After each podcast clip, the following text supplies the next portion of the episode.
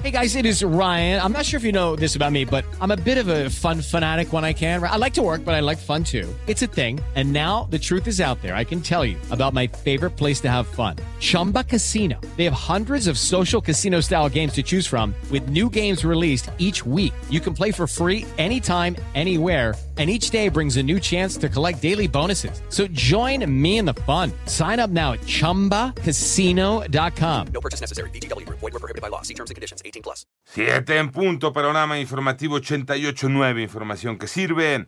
Yo soy Alejandro Villalbazo, Twitter, TikTok, arroba Villalbazo13. Es jueves 3 de agosto, Iñaki Manero.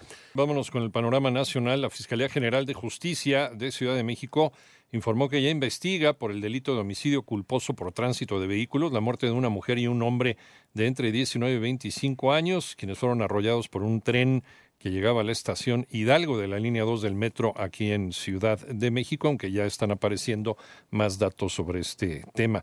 Por otro lado, una fuerte balacera en el fraccionamiento San José El Edén, en el municipio de Tapachula, en Chiapas, dejó un saldo de al menos dos presuntos delincuentes y un policía muertos, luego de que tres sujetos abrieran fuego con armas de alto poder contra elementos de las bases de operaciones mixtas BOM, después de que les marcaran el alto.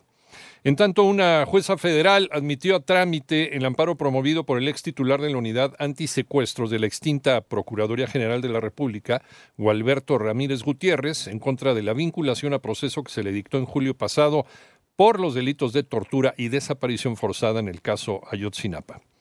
De acuerdo con cifras presentadas en el Foro Nacional sobre Feminicidio de enero a junio de 2023, se han contabilizado en México 426 presuntos delitos de este tipo y desde principios de 2015 a mediados de este año se reportaron 6.900 casos, mientras que organizaciones no gubernamentales indicaron que de 7 a 10 mujeres son asesinadas a diario en México. Hasta el momento descartan que hay un repunte de COVID-19 en centros de trabajo. María Inés Camacho. Luego de que la UNAM identificó cambios en el comportamiento del COVID-19 en nuestro país, por lo que pidió retomar las medidas de prevención de contagios, el presidente de Coparmex, José Medina Mora. La pandemia del COVID nos dejó muchas enseñanzas y en otras estar preparados. Desde luego sigue habiendo contagios de COVID, no hay un repunte en las empresas que se haya reportado, pero en todos los eventos masivos es conveniente el uso de cubrebocas. Se seguirán todas las medidas sanitarias para evitar que haya algún tipo de contagios. Sin embargo, el líder del sector patronal a nivel nacional respaldó y promoverá entre las empresas las recomendaciones que emitió la máxima casa de estudios para 88.9 Noticias, María Inés Camacho Romero. Familiares de María Fernanda, la chica, la joven desaparecida en Alemania, llamaron a una jornada especial en Berlín. Toño Aranda.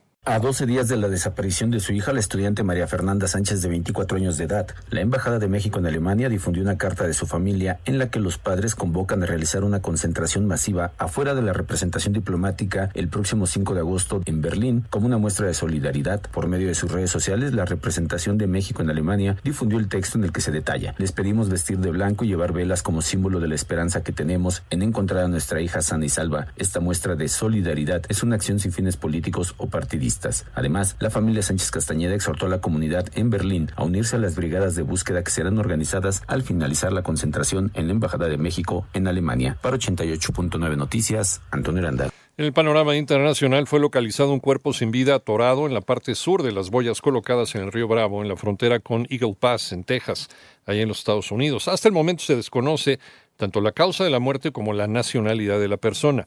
La Cancillería mexicana adelantó que va a solicitar una investigación sobre este caso. Y al menos nueve personas fallecieron el miércoles ayer en un operativo policial en Río de Janeiro, el más reciente de una serie de incursiones antidroga en tres estados de Brasil que han dejado desde el viernes 44 personas muertas, según balance de las autoridades. Una nueva legislación presentada en China tras una consulta pública obligatoria establece que ahora los menores de 18 años no podrán tener acceso a Internet por las noches en sus teléfonos móviles y se va a limitar su tiempo de conexión dependiendo de la edad. Esto solamente para menores de edad. Además, Luego de la polémica llegada del Papa Francisco a Lisboa, el sumo pontífice llamó durante su participación en la Jornada Mundial de la Juventud a escuchar el grito de dolor de las víctimas de abusos sexuales en la Iglesia Católica. Panorama informativo.